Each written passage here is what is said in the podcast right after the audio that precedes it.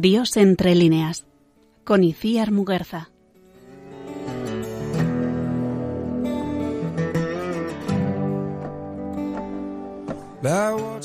Como relata nuestra amada Santa Faustina Kowalska en una de las entradas de su diario, toda la aspiración a la perfección y toda la santidad consisten únicamente en cumplir la voluntad de Dios.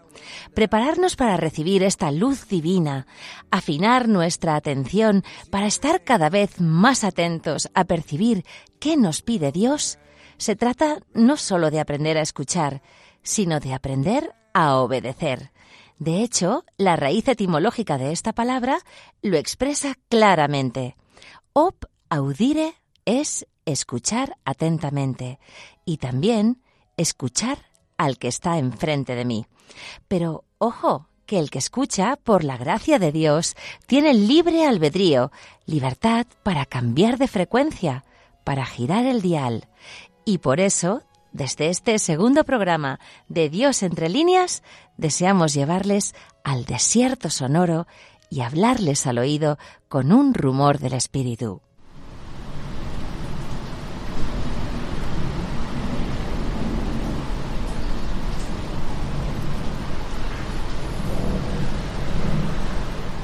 Escuchamos el viento del desierto. Efatá ábranse los oídos anhelantes de belleza y que los ojos del corazón se dejen seducir por la mirada amiga de aquel que no nos pierde jamás de vista. Arrancamos a dar a la caza alcance buscando a Dios entre líneas.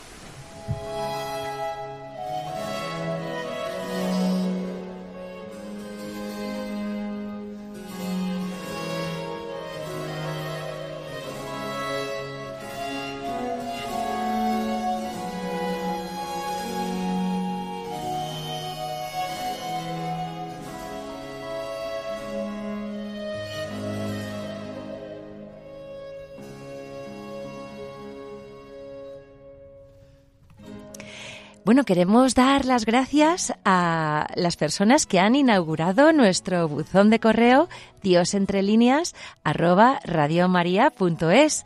Muchísimas gracias por contestar a la pregunta que planteábamos en el programa anterior, cómo evitar eh, la desgracia o la hecatombe de la Shoah algunos pues nos habéis dicho que cuidando de los mayores o que prestando mayor atención a la educación de los jóvenes. Y bueno, eh, queremos resaltar por, eh, por el cariño ya casi que, que, hemos cogido a, a esta familia que se dirige a nosotros por escrito, una respuesta muy estimulante en la que se nos da las gracias eh, a Paloma Niño, que hoy está aquí con nosotros en los controles, y a mí por, por habernos estrenado. Paloma, ¿qué tal? Buenas tardes. Buenas tardes, Iciar. Pues encantada de estar de nuevo en el programa y bueno, también recibir los correos, ¿no? Siempre agradecemos que sabemos que hay oyentes al otro lado, pero bueno, dan como mucho gusto, ¿no? Recibir estos comentarios o no sé, de alguna manera que interactuemos con todos. Paloma, ¿cómo se nota que somos españolas? Porque desde luego las nueve de la noche y decimos buenas tardes. Vamos, es que esto solo pasa en España. Sí, como estamos aquí tan activas, tan activas, pues bueno. Pero vamos a decir buenas noches también a los que ya estén un poquito más recogidos. Sí, sí, sí. Y a nuestros oyentes de Latinoamérica también buenos días. Esto sirve para todas las franjas horarias. Y bueno, no sé, Paloma, ¿qué nos cuentas de este correo que nos ha mandado eh, Julia María Budón Pues lo podemos leer. Mira, dice, gracias Iciar Muguerza y Paloma Niño me da esperanza oír programas como este.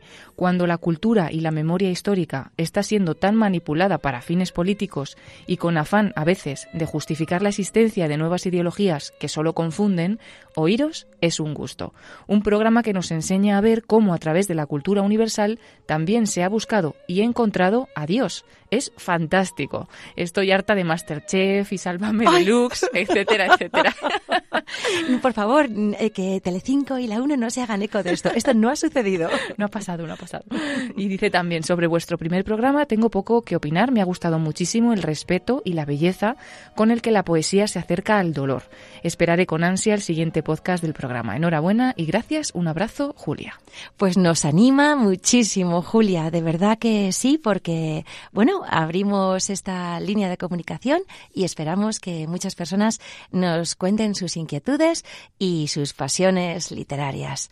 Así que, bueno, querida familia de Radio María, el anterior programa les pedí permiso para que de vez en cuando, si se nos escapa un tuteo y en vez de llamarles de usted, nos dirigimos a vosotros, no les importe que acortemos las distancias y que Paloma y yo nos colemos en sus corazones como unas voces que les quieren ya muchísimo. Y, bueno, pues contarles que el carácter tan especial de, este mes de noviembre, con esas hojas fueguinas que ahora coronan los árboles, amarillas, rojas, anaranjadas, y con estos preciosos frutos otoñales, esas castañas que, que huelen tan bien cuando, cuando las asamos, siempre va a seguir conservando pues unos ecos de luz bautismal. Y con esta luz, pues eh, comulgamos con, con, todos los santos. De hecho, noviembre pues empieza así con, con la fiesta de todos los santos, pero también a continuación nos llega un aroma incensado, como una especie de neblina nostálgica de amor y que perdura en el aire como la memoria de, de cuánto hemos querido a nuestros difuntos. Y por ello, por ser un mes de contrastes, y, bueno, pues muchos de nosotros hemos perdido a alguien muy querido durante este año, por ser una despedida de eso que ahora llamamos veroño cálido de, de este octubre que ya ha pasado y un anticipo de ese diciembre que va a llegar con sus ramas despojadas y con sus mañanas escarchadas, pues quisiéramos las dos que hoy nos acompañasen al ojo del huracán, al crepúsculo donde la luz y las tinieblas libran su batalla.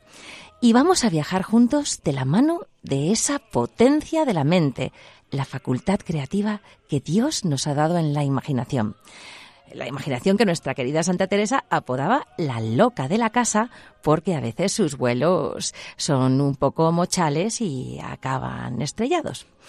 Así que con eh, esta preciosa música de Charpentier vamos a empezar nuestro viaje.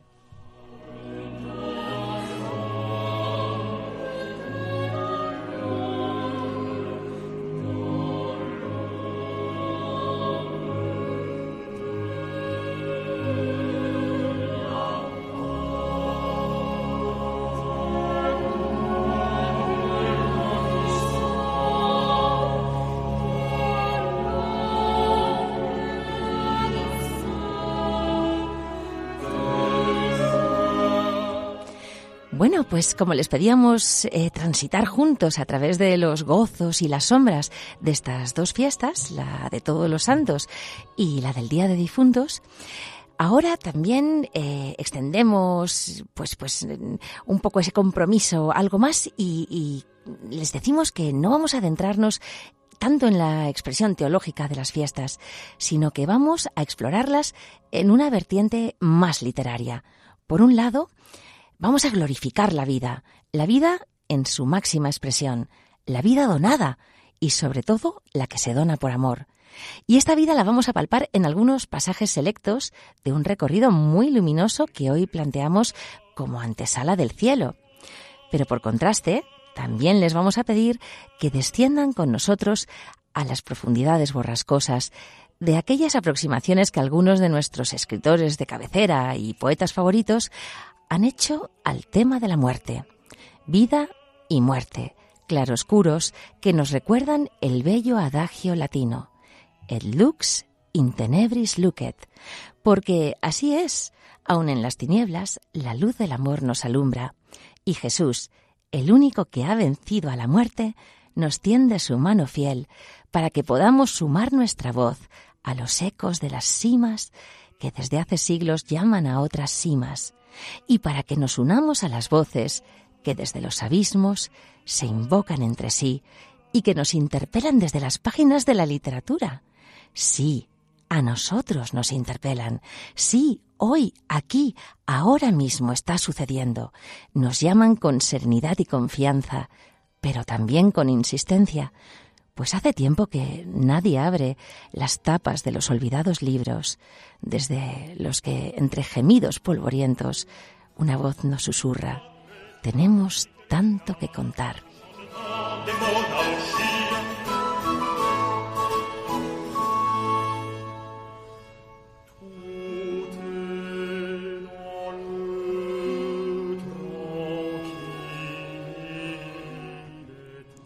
Y es que a veces entre renglones se esconden apasionantes revelaciones.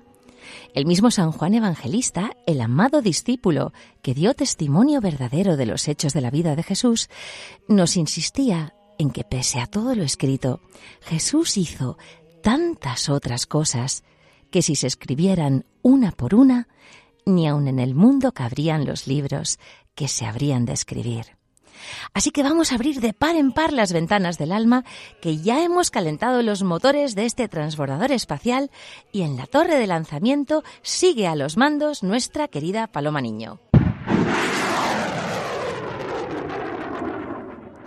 Paloma, hoy despegamos con fuerza en esta segunda misión sideral. Así tiene que ser, así tiene que ser. Si había alguien un poquito dormido o algo, les, ya les hemos despertado. Ya están preparados para continuar con el programa. Pues cuéntanos, ¿a dónde te gustaría viajar hoy en busca de un destello divino? Mm, ¿Por encima de las montañas, por debajo de los mares? Como ese salmo que dice que, que incluso en la oscuridad del cuarto el Señor está ahí con nosotros. ¿A dónde levantamos nuestra mirada hoy? Por ejemplo, ¿qué te parece si mm, al jardín más literario que hay en Radio María, este jardín, el Hortus Conclusus de nuestra Madre María. Así que te voy a contar una historia que escuché el otro día en la homilía de Todos los Santos. Era un sacerdote de la familia misionera Verbum Dei y estaba contando, eh, que me pareció un ejemplo estupendo, cómo la iglesia en su conjunto se parece a un chalet familiar de tres pisos. En el primero habitamos nosotros, que somos la iglesia peregrina o, militante, o sea, los que estamos en la planta baja, a veces en el garaje o, en los sotanillos. Y luego en el segundo estaría la iglesia purgante, que son las benditas almas del piso intermedio que ahora se están vistiendo de gala para entrar guapísimos y purificados a los esponsales con nuestro Señor. Y, y, vamos, de hecho, les vamos a dedicar el programa a esas benditas almas del purgatorio hoy. Y en el tercero tendríamos a la iglesia triunfante, con los santos resplandecientes, en perpetua actitud de alabanza y adoración. Me encantó esta metáfora porque es tan visual. Así que, ¿qué te parece, Paloma, si hoy empezamos la casa por el tejado con un hermoso poema de Claudio Rodríguez?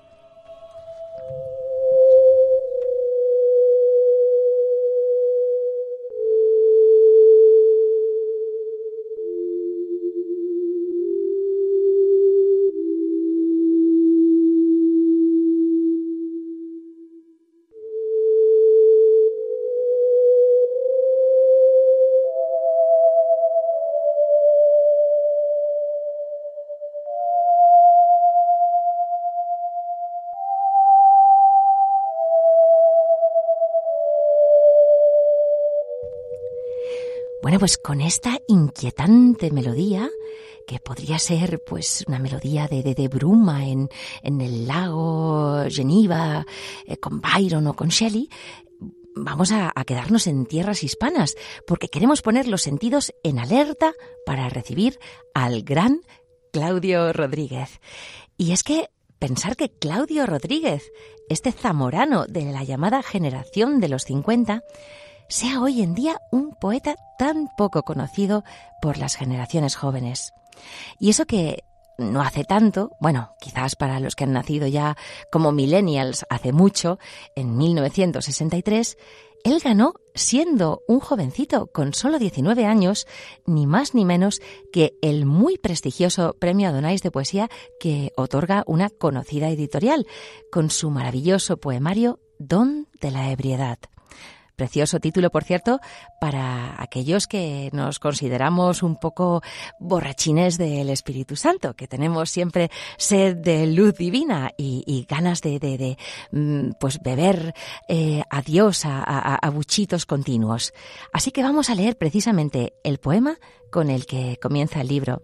Pero antes pongámonos con toda la potencia de esa imaginación a la que hemos invocado en un paisaje que describe uno de los mayores estudiosos de la obra de este poeta, Luis García Jambrina.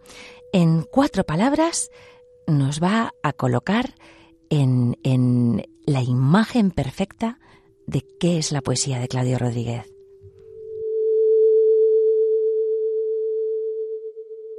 Estamos ante un mundo primigenio, traspasado por una luz anterior a toda creación. Somos, por tanto, testigos privilegiados de ese instante en el que parece que las cosas acontecen por primera vez y que la belleza del mundo, también por primera vez, se nos revela.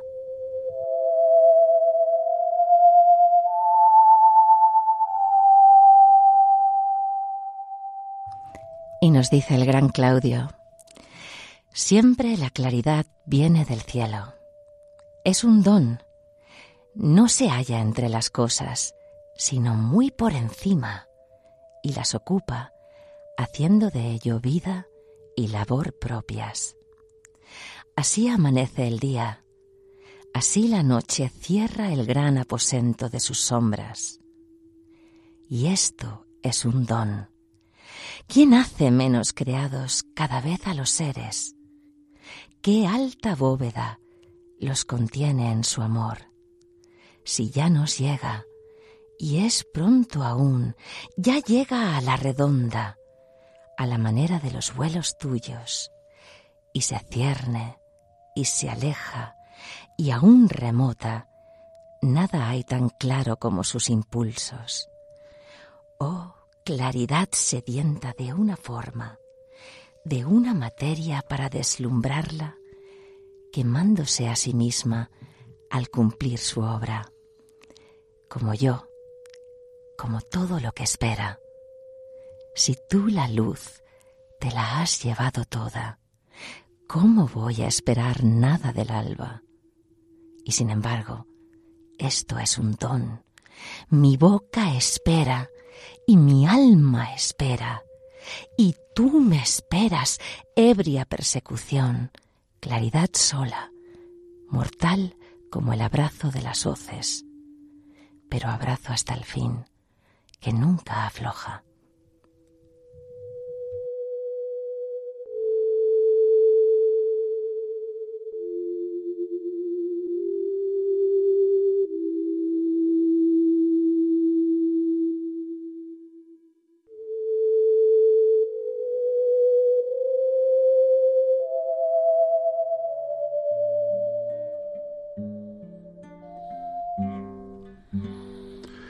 Te vas al fin por el mismo camino después de probar tantos otros llaves. Dejaste de andar al borde del precipicio y te vas tras él para no volver. Quedaron atrás tu casa y tus libros, aquellos poemas sin terminar, las noches sin fin y los días vacíos que nada ni nadie podía llenar y te vas al fin. Quieres ser peregrino de aquel que en la cruz murió por ti. No sabes decir lo que te ha ocurrido, solo que ahora eres feliz. Te vas al fin desnudo de títulos para el mundo. Eres un loco más, pero en tu interior Jesús ha encendido un fuego que nadie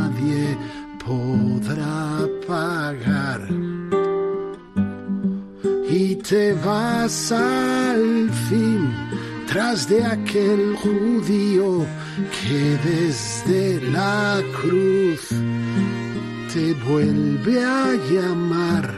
No sabes por qué todo es tan distinto y sientes que quieres amarle vas al fin por el mismo camino, no sabes a dónde te va a llevar, te fijas de él te sientes su amigo y en su corazón. Te has perdido ya y te vas.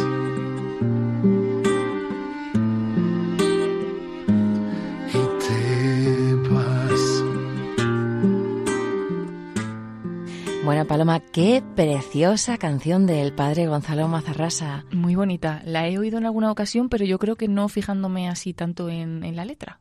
Es que cuando empieza a decir que deja atrás sus libros y los poemas no escritos, digo, pero bueno, es una canción profundamente literaria también. Qué bueno, qué bueno. Pero como dice, te vas detrás de aquel judío y entonces es como cuando tú te vacías, es como que Dios te llena más, ¿no? Entonces es como, eh, como ese secreto que hay en la pobreza y demás, muy bonito. Precioso, porque me estaba recordando también a esa canción del Padre Lavajos que dice lo de te seguiré, mm, que dice sabiamente ignorante, como iré donde no sé, porque claro, el que decide hacer una apuesta por Jesús porque se le ha encendido ese fueguito en el corazón, realmente no sabe dónde puede acabar, como nosotras aquí detrás de estos micrófonos. Hay confianza. Hay confianza. Confiamos de él y bueno, a ver dónde vamos. A ver dónde nos lleva. Pues me, me encanta, la verdad, esta, esta canción. Espero que la escuchemos mucho más. Y bueno, también cualquiera que la quiera volver otra vez a escuchar, se pone el podcast, que ahí puede darle al replay las veces que quiera. Y bueno, pues sigamos aquí un poquito más en, avanzando por este jardín de las letras de la radio de la Virgen.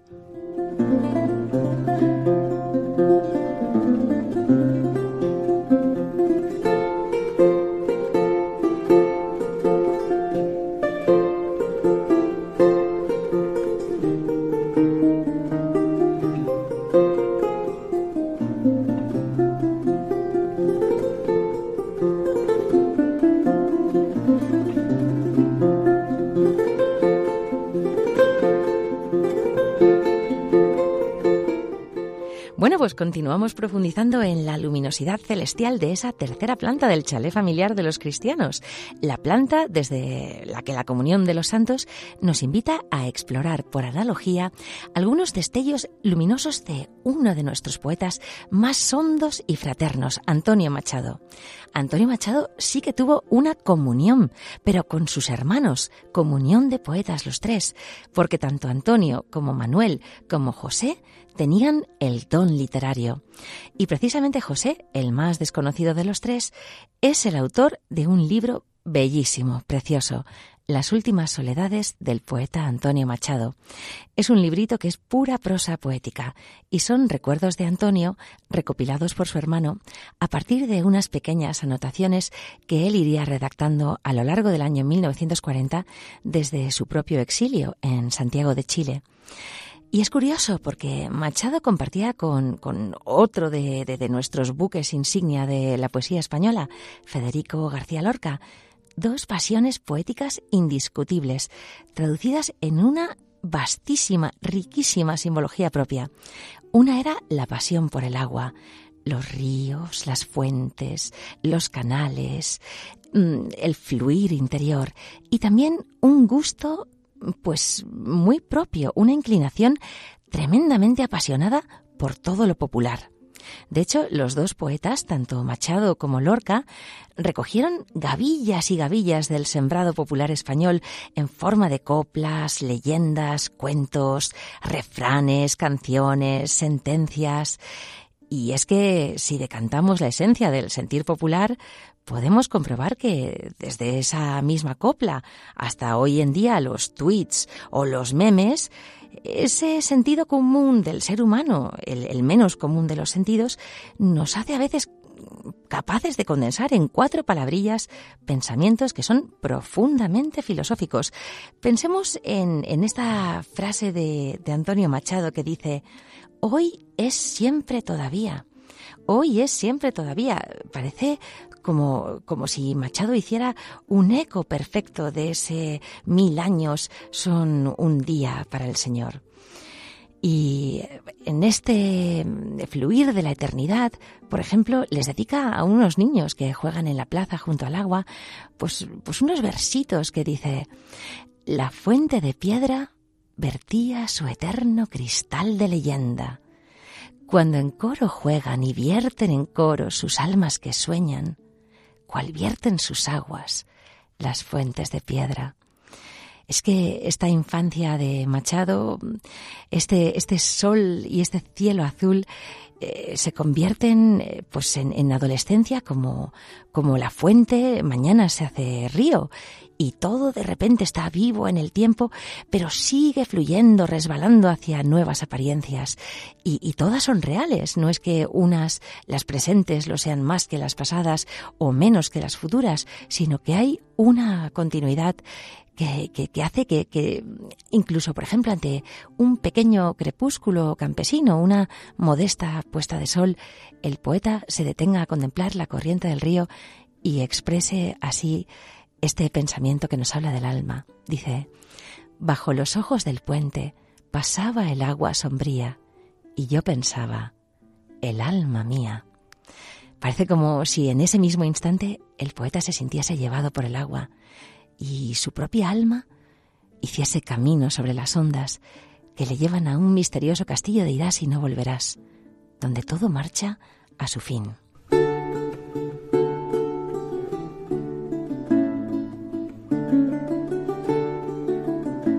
Pues su hermano José se regodea en esta capacidad que tiene Antonio de acertar en la diana del pensamiento. Antonio da con el dardo genial de su talento en la pura síntesis, cosa que francamente a mí, que tengo una especie de, horror vacui con las palabras, que se me amontonan por todos los rincones de la mente y que forman enormes pilas inestables de verbos, sustantivos y adjetivos, pues me fascina especialmente. Con palabras muy sencillas, Antonio Machado dice cosas profundísimas. Y al hilo de esto, su hermano José da una estocada brillante en favor de Antonio y presume así de hermano. Y nos lo aplicamos. Dice, qué terrible lección para los poetas que han escrito tomos, a veces del volumen de un diccionario, cuando a la poesía, a la verdadera poesía, para expresarse en completa plenitud, le hubiera bastado un librillo de papel de fumar, en el que incluso sobrarían hojas. Claro, esto es un comentario de, aquella época en que se fumaba tanto tabaco de liar. Bueno, hoy en día también hay un revival. Pero recojo un comentario de Manuel en esta misma línea que dice, es una desgracia que la tinta esté tan al alcance de todos para que cualquiera pueda lanzarse impunemente sobre un tintero, como si en este lago negro fuera a pescar con la caña de su pluma las mágicas palabras de la verdadera poesía. Esas palabras que primero se cantan, como hace el pueblo, y solo después se escriben. Qué importante la palabra oral, antes de la palabra escrita. Pensemos en Homero, pensemos en la Odisea, en la Iliada. No hay registros escritos, más que los que se iban pasando oralmente, narración a narración, o, en la poesía trovadoresca, esos juglares que iban de castillo en castillo. ¿Y, acaso no suenan a, cancioncilla o a coplilla estos versos que son tan ligeritos y a la vez tan profundos? Moneda que está en la mano, quizás se deba guardar la monedita del alma se pierde si no se da. Una moneda en la mano que se debe guardar. Pero, ¿qué pasa con la moneda del alma? Pues que si no la damos, se queda herrumbrosa. ¡Qué lección de generosidad! ¡Qué lección del don de sí! Y son cuatro versos. Es que Machado tenía mucho de filósofo y no solo de poeta. Bueno, a ver, que las letras nunca son compartimentos estancos. Pasa un poco como con los diagnósticos médicos, que a menudo requieren dar un paso atrás y salir de la mirada puramente especialista para ver el cuerpo, la mente y el espíritu como un conjunto. Pero quizás esta afición al razonamiento haya sido lo que le ha convertido en uno de los poetas más queridos por los pensadores contemporáneos. Machado es un poeta de filósofos y a efectos de lo que nos interesa, que es buscar entre las espigas de los campos castellanos a los que Machado canta un rastro metafísico, una semillita de creencia, vamos a leerles un poema precioso, Profesión de Fe, escrito hace nada más y nada menos que 107 años, en 1912, y que es el quinto de una serie de poemas reunidos bajo el sugestivo título de Parábolas, y que se encuentra en el cancionero apócrifo de los Campos de Castilla. Vamos a ver que los versos que, que leeremos son deliberadamente ambiguos. Tienen, como decíamos, como noviembre, que tiene todos los santos y difuntos, pues estos versos tienen un sabor dulce y a la vez salado, de difícil interpretación. Y cuando uno se pone a saborear, de ahí viene sabiduría, de, de, saborear lentamente. Cuando uno paladea los matices, pues no sabe muy bien qué pensar. No sabemos si el poeta tiene o no tiene fe religiosa. Y ahí está lo interesante para todos los que buscamos a Dios entre líneas, en las letras. El Señor, como dice el Salmo, nos sondea y nos conoce. Pero en cambio, cómo nos cuesta a las criaturas interpretar las complejidades, las nuestras y también las de los demás, las ajenas. Sobre todo, si lo que hacemos es aspirar a comprender mentes y almas que por su amplitud, por su tremenda dimensión, por su complejidad, se nos escurren de las categorías tradicionales. Siempre se ha dicho que en el caso de Machado es fácil que un crítico literario acabe justificando sus propias creencias con los versos del escritor. Y así los ateos han llamado a Machado ateo, los agnósticos agnósticos, los increyentes increyente, los católicos heterodoxos heterodoxo, los krausistas krausista, los panteístas panteístas y los metafísicos metafísicos.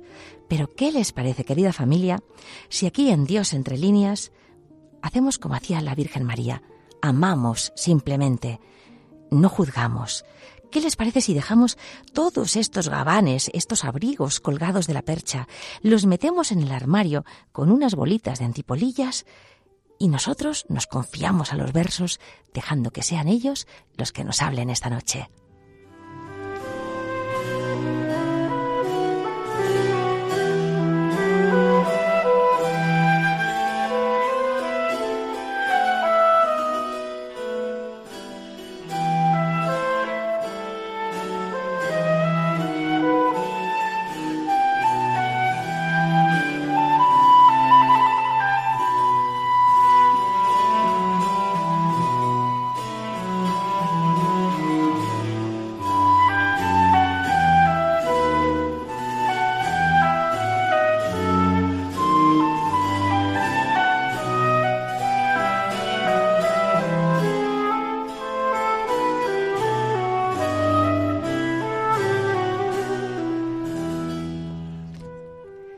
Dios no es el mar, está en el mar.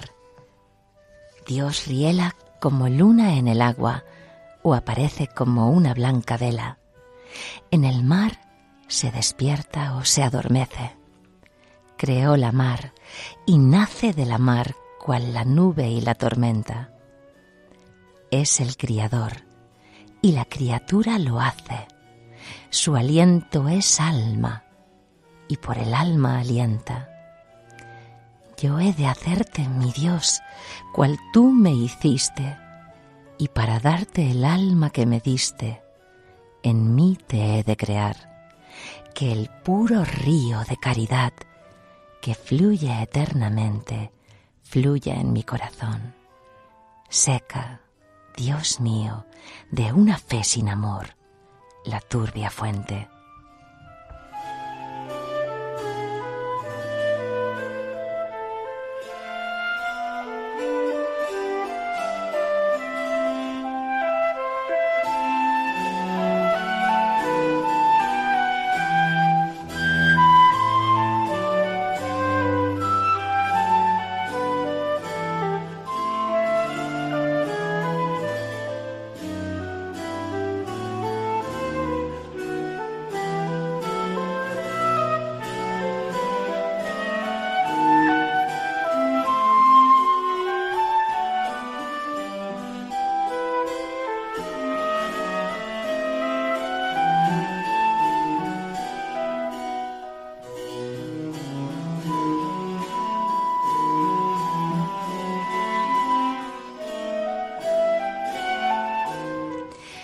¿Cuántas máscaras llevamos puestas los seres humanos? Cuenta Machado en una anécdota preciosa que a él le costaba mucho reconocerse en el espejo. Veía pues a un, hombre de poca monta con un abrigo viejo, raído, y, le costaba saludarse con cariño, como, como si fuera amigo de sí mismo, amigo de, su propia alma.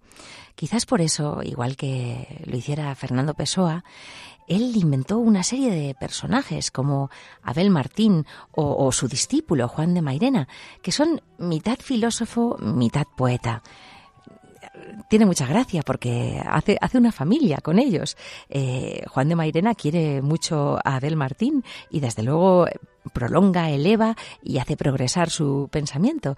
Pero, pero, ¿cómo necesitamos a veces que, estos personajes hablen por nosotros para decir las verdades que cara a cara muchas veces no nos atrevemos a revelar. Vamos a acompañar a, José Machado en las anotaciones que hace de algunos versos a la manera de Abel Martín y a la manera de Juan de Mairena. Del primero de Abel Martín vamos a leer cuatro versitos, pero muy fundamentales, del poema Los complementarios. Dice, Borraste el ser, quedó la nada pura. Muéstrame, oh Dios, la portentosa mano que hizo la sombra, la pizarra oscura donde se escribe el pensamiento humano.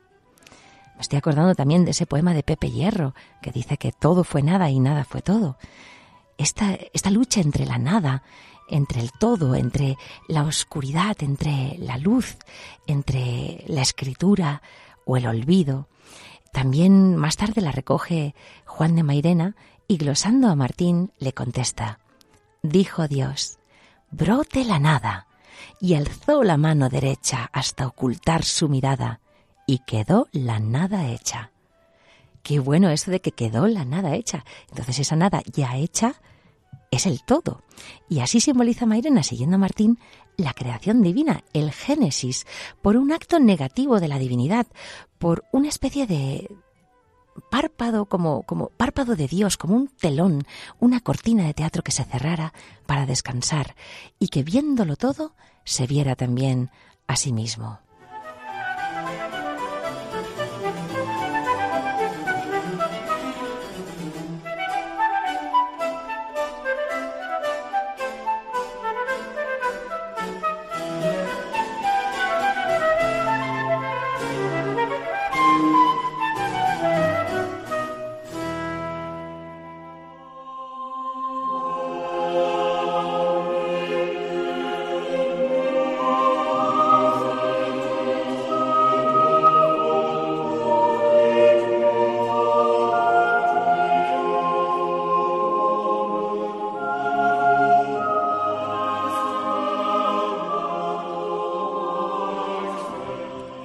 Qué bonitos los salmos penitenciales de Orlando de Lasso para pasar un poco de la luz, como si hiciéramos un fundido de, atardecer y pensamos que al caer de la tarde que nos examinan del amor es justo cuando le tenemos que pedir al Señor que se quede con nosotros.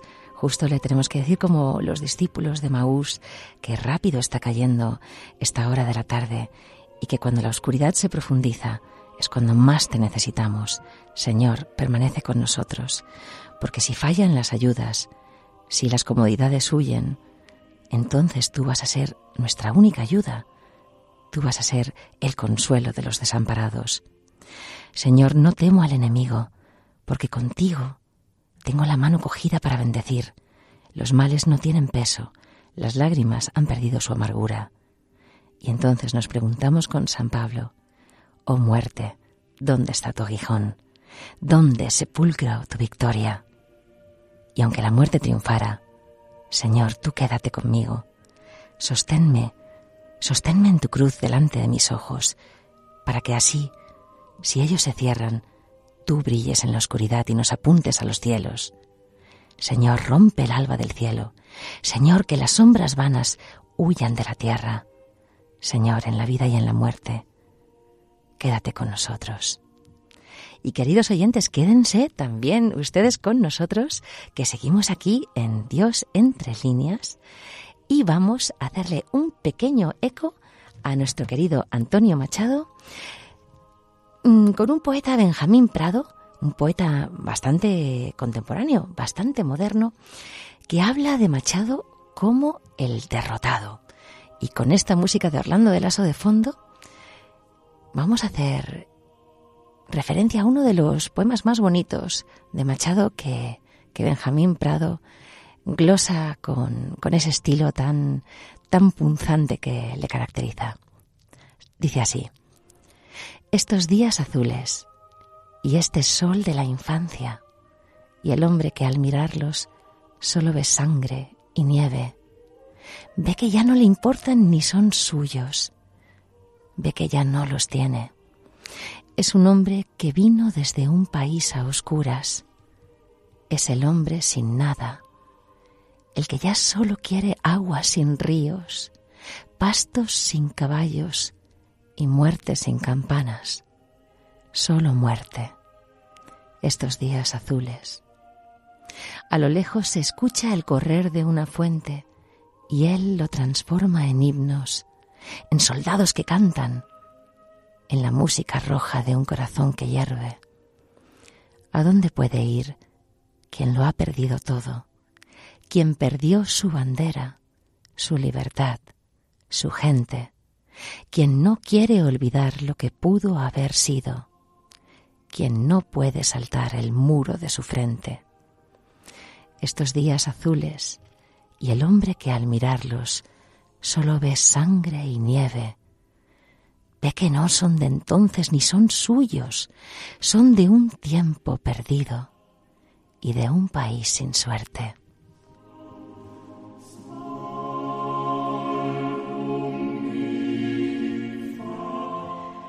Paloma, qué bonito diálogo entre Benjamín Prado y Antonio Machado, pero qué tristeza, se me compunge un poco el corazón cuando se refiere a nuestro país como un país sin suerte quiero recordar eso tan bonito del Sagrado Corazón de Jesús que, nos dice que reinaré en España y, con más fervor que en otros países que somos cuna de santos, que tenemos a Santa Teresa, a San Ignacio, a San Juan de la Cruz, que no se nos puede olvidar que España es un gran país y que más allá de pues cualquier eh, contienda o cualquier división que, el maligno haya querido usar para fracturar esta, esta tremenda nación que somos, las palabras pueden volver otra vez a, a unirnos. ¿Verdad que el poder de las palabras es inmenso? El poder de las palabras es inmenso, sí, pero es necesario escuchar esas palabras porque a veces a lo mejor no queremos escuchar a la palabra.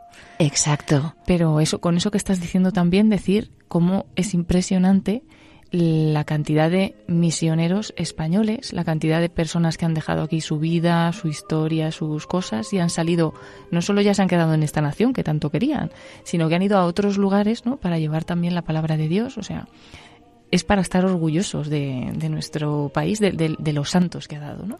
Totalmente. A mí me impresionó un montón volar horas y horas y horas aterrizar en Perú y pensar que compartimos un mismo idioma, que más allá de las diferencias culturales o pues de los problemas históricos, nos comunicamos con esa preciosa familia que quizás ahora nos están escuchando desde Ecuador, desde Bolivia, desde Paraguay, desde toda Centroamérica. Compartimos una lengua.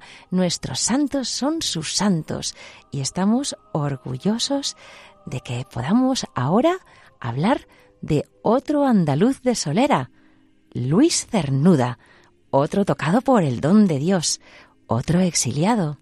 Pero bueno, la buena poesía es tan rica, tan multifacética, tan prismática, que da igual en realidad mm, esta diáspora de, genios donde fueran a parar han enriquecido toda tierra con la que han hecho contacto, ya fuera Estados Unidos, Inglaterra, México. Así que el misticismo de Luis Cernuda, siendo un hombre con, con profundos y a veces innombrables deseos, sin embargo nos conecta con un refinadísimo misticismo en el que podemos percibir ecos de, de pues el Carmelo incluso. Vamos a leer un poema precioso que dice, si el hombre pudiera decir lo que ama, si el hombre pudiera decir lo que ama, si el hombre pudiera levantar su amor por el cielo, como una nube en la luz, si como muros que se derrumban para saludar la verdad erguida en medio, pudiera derrumbar su cuerpo, dejando solo la verdad de su amor, la verdad de sí mismo, que no se llama gloria, fortuna o ambición, sino amor o deseo.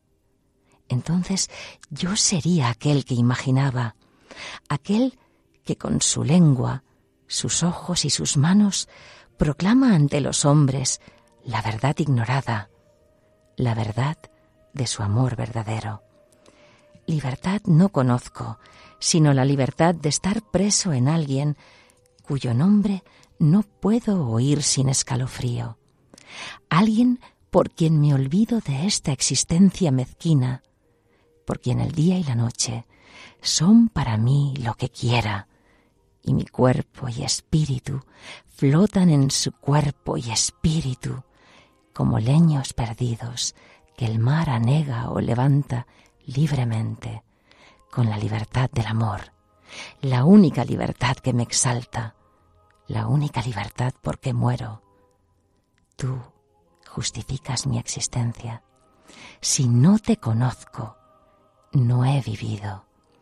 Si muero sin conocerte, no muero porque no he vivido.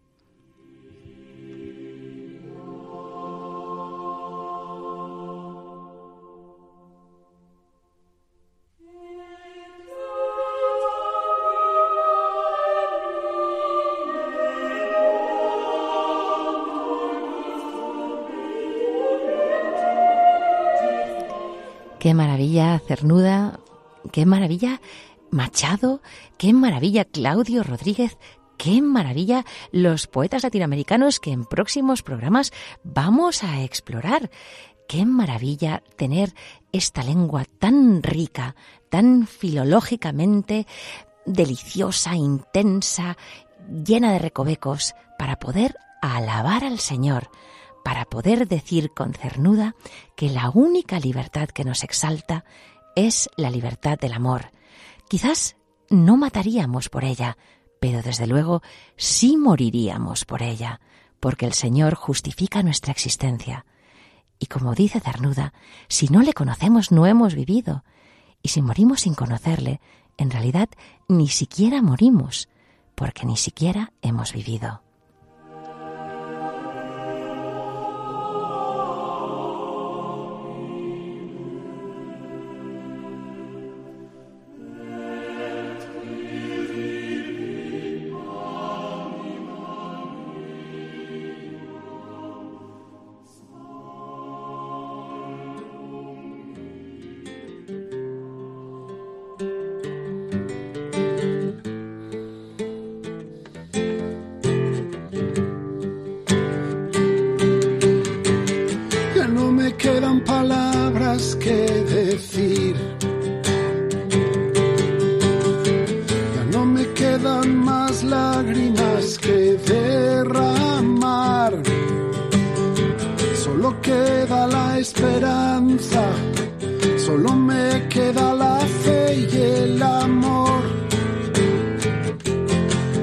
Nada más.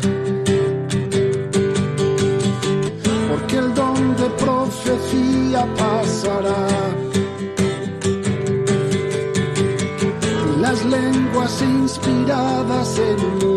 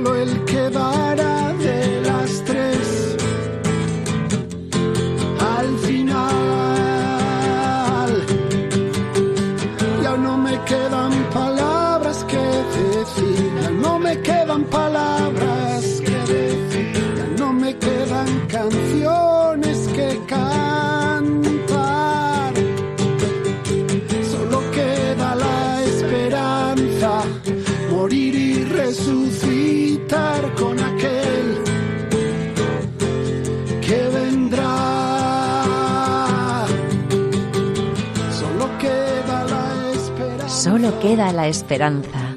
Aquel que vendrá, estamos continuamente invocándolo, diciéndole, Maránata, ven Señor Jesús.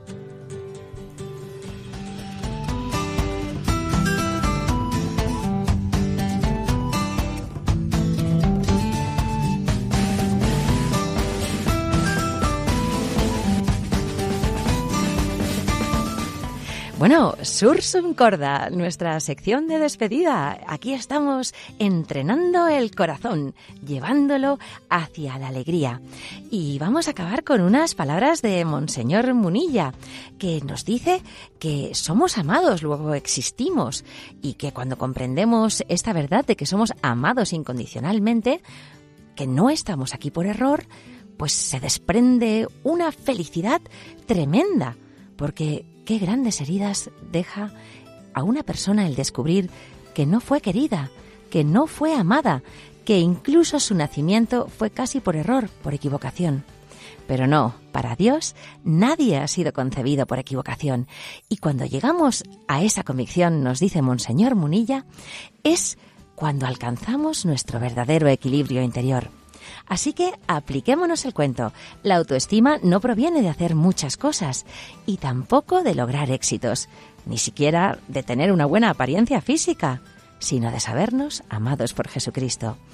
La autoestima nace de haber tenido experiencia del amor de un Dios que nos ama sin condiciones y también la gracia de haber recibido esa experiencia en la familia. Pero bueno, los que tienen el don de tener una familia que les ha amado incondicionalmente van a sentir que sus espaldas están bien cubiertas y van a ser capaces de afrontar muchos retos. Ellos se saben anclados en suelo firme. Pero no nos desesperemos, porque también aquellos a los que el suelo se les ha movido un poco y que se han metido en la vida en muchos líos, pueden decir que zurren si hace falta, que el Señor me quiere y la capacidad de aguantar ataques y golpes hasta puede ser mejor. De hecho, hay un dicho en romaní que dice, malos comienzos tengas, porque si tienes malos comienzos, puede que tengas buenos finales. Pero bueno, nosotros, como nos hemos encomendado al Espíritu Santo, pensamos que el Señor guarda nuestras entradas y salidas y les estamos tremendamente agradecidos porque con ustedes podemos hacer este programa que tanto nos gusta en la radio de nuestra querida Madre María.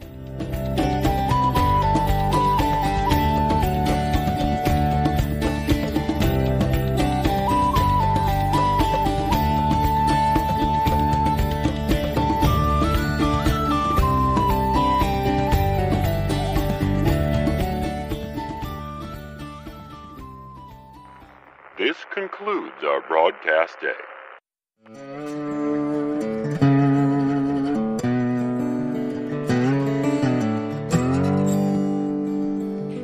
Bueno, querida familia, vamos a despedirnos hoy recordando ese correo electrónico que como una botella que se lanza un náufrago en una isla, sirve de cordón umbilical entre ustedes y nosotros, entre vosotros y nosotros. El próximo día va a ser el martes 10 de diciembre, porque recordemos que nosotros emitimos un martes cada mes. Bueno, en el podcast que pueden encontrar en Radio María, en, me parece que la web es www.radiomariapodcast.es, ¿verdad, Paloma? Así es, así es. Y si no, más fácil, radiomaria.es y desde ahí accedemos también a la página de podcast, que eso no se nos olvida, seguro. Fenomenal. Todos los caminos pueden llevar a la repetición de este programa.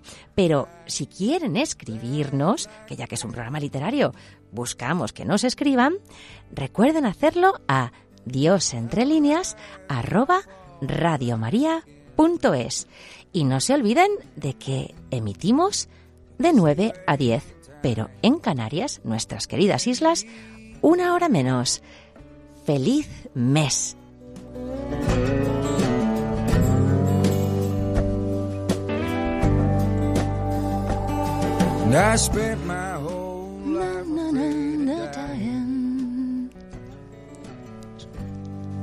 To come out in the end. And I'm wondering if I ever left it all. Encanta esta canción. Rise, como el ave fénix.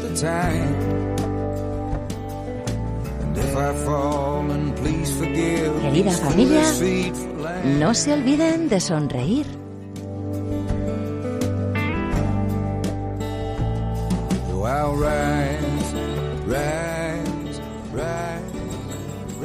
Así concluye Dios entre líneas, con Iciar Muguerza.